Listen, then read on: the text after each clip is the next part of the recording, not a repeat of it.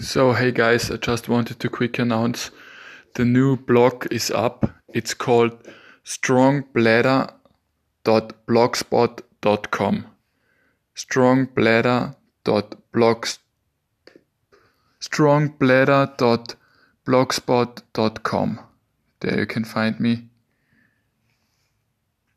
And yeah, just wanted to give you that quick announcement. And yeah, I'll write it in the description and the next check it out and new stuff is following soon